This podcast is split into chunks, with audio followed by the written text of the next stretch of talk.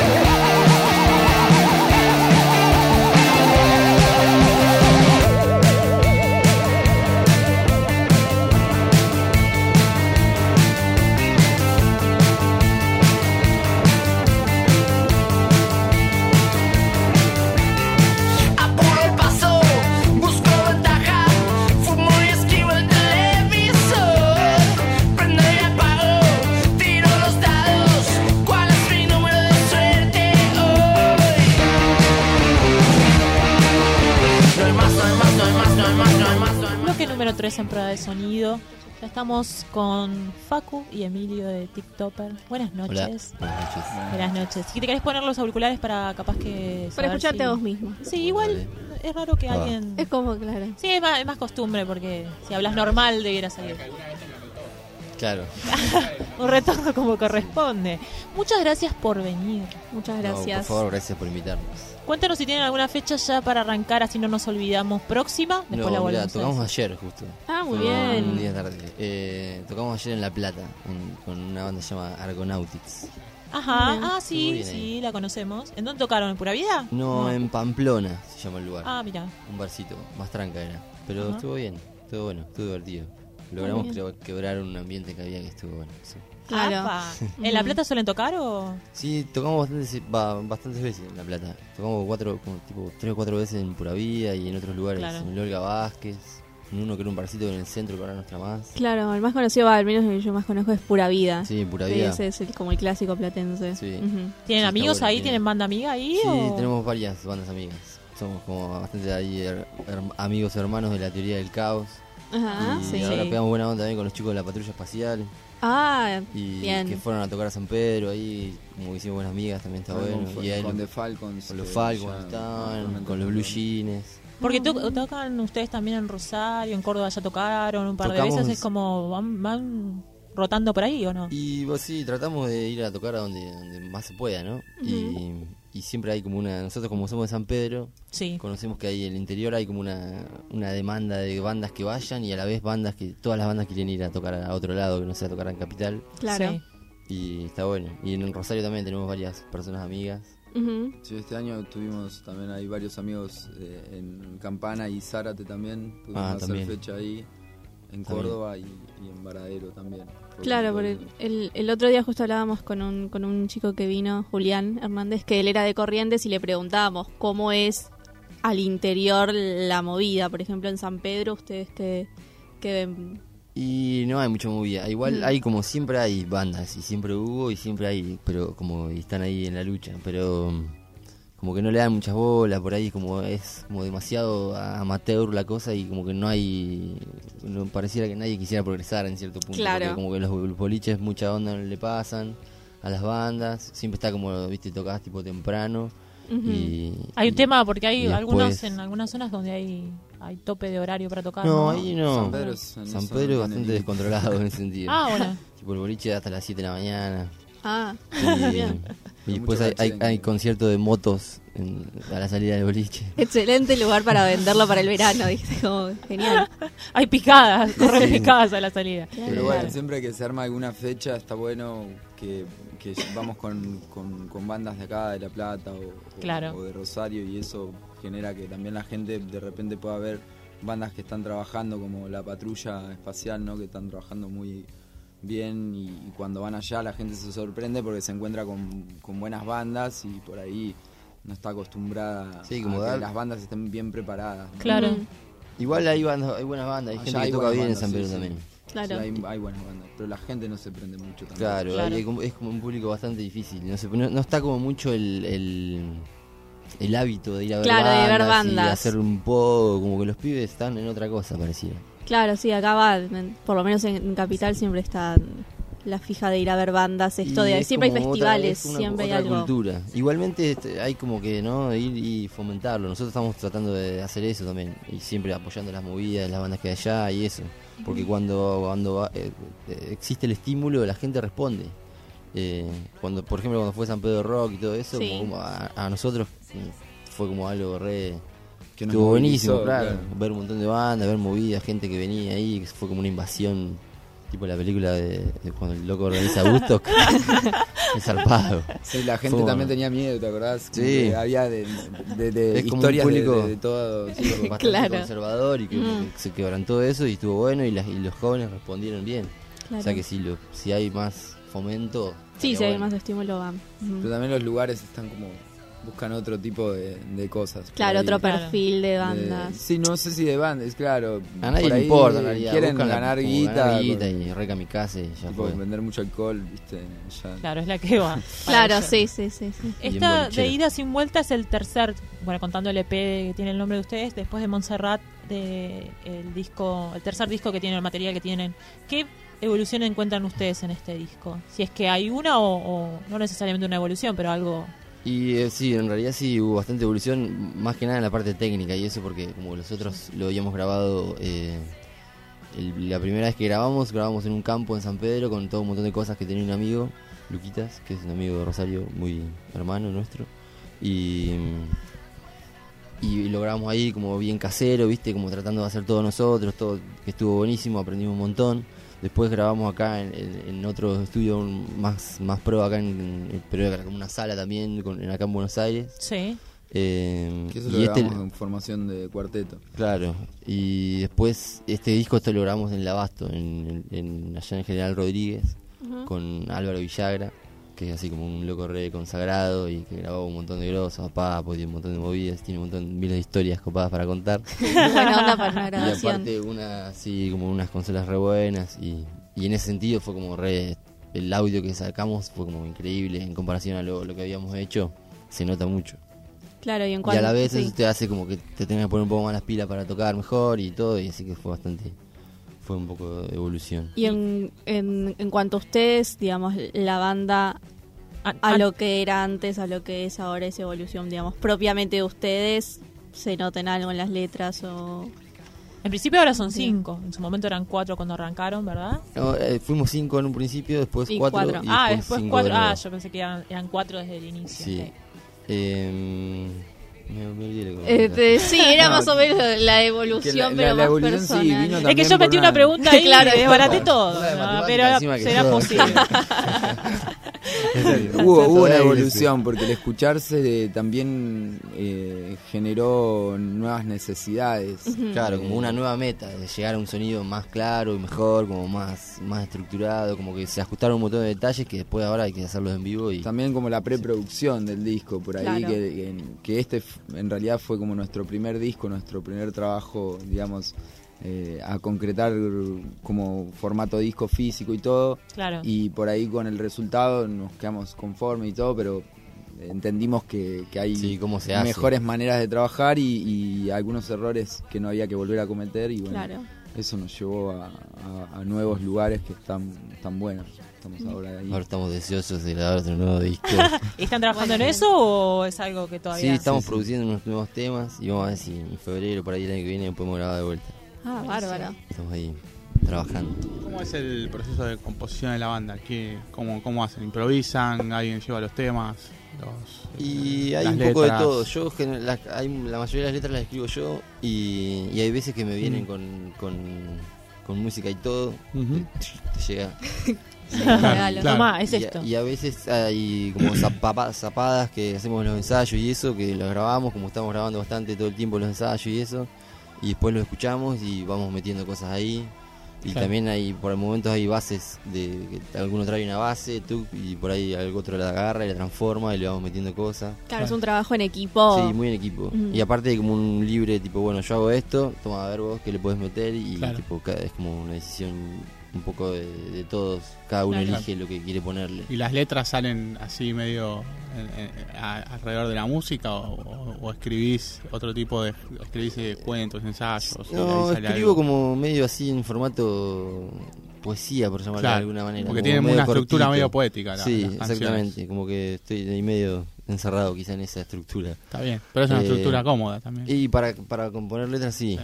Y, pero no, más que nada como que hago ahí después la voy metiendo en, en otro lado. Como que voy escribiendo y después agarro y leo y veo si, veo si va. Claro, totalmente. Queremos escuchar un tema. Yo quiero escuchar uno más. Esperen que voy a buscar. eh, ya habíamos escuchado Nicolás, el, el limpio. ¿Sí? Es Vamos este que está sonando. Ah, ese es el que está sonando. Bueno, no, entonces vamos a elegir otro. Pensé que era el valiente. Vamos a escuchar Yamila. Renzo, ¿lo tenés ahí? Esa. Claro, ¿no? No nos metamos en como que problemas. todo está. No nos metamos en problemas. Vamos a escuchar Yamila, así escuchamos un tema entero.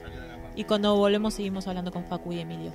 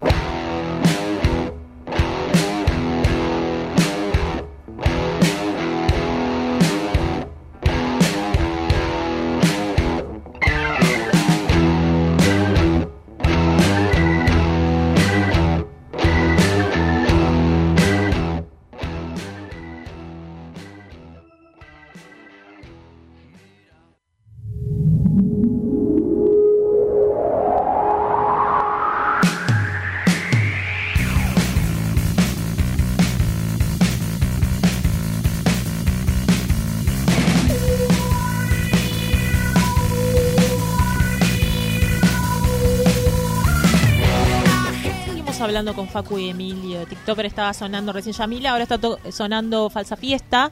Tenemos un disco para regalar a quien se Sí. comunique al teléfono de Radio Alexia. Aclaramos de TikToker, ¿no? De Pero también pero estamos vamos- hablando con TikTok. ¿no? De, Hernández después, de Hernández después vamos a Sí. sortear. Falsa ¿Quién fiesta. llame? ¿En qué te se habrá inspirado para la letra de este tema? Quien llame, voy a dar el teléfono, espera. Eh, es bastante evidente. Escuchar la letra.